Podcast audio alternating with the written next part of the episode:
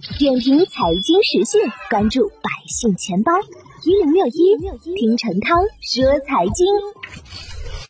经过起起伏伏，依然长期能跑赢大盘指数的基金有哪些呢？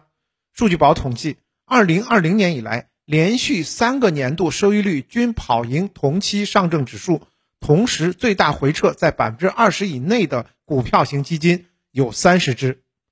这三十只稳健增长的基金当中，二零二零年以来收益率最高的是工银瑞信战略转型主题 A。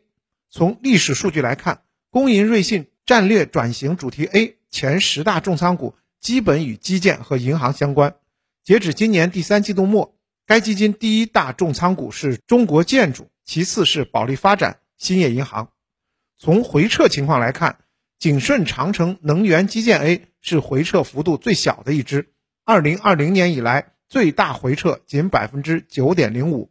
该基金呢是国内老牌基金，成立已满十三年。投资风格偏大盘价值型，成立以来呢，年化收益率接近百分之十。今年第三季度末，该基金第一大重仓股是中国移动，其次是华能水电、川投能源等。最大回撤较低的还有工银瑞信战略转型主题 A、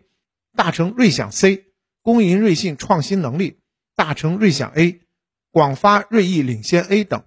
距离二零二二年公募基金年度业绩收官战越来越近。不少机构也开始为二零二三年来做布局。日前，华夏基金发布二零二三年度策略展望，表示，当前 A 股市场处于底部区域，基于景气复苏的判断，对明年的大势展望较为乐观。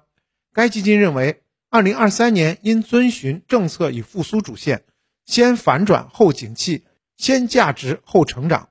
具体行业配置可分为三个阶段：一是预期阶段。主要配置地产及地产链、金融等行业；二是过渡阶段，主要配置复苏型资产，风格均衡，如消费、医药、数字新媒体产业等行业；三是景气投资阶段，主要配置新能源、军工、汽车产业链等行业。点评财经时讯，关注百姓钱包，我是程涛。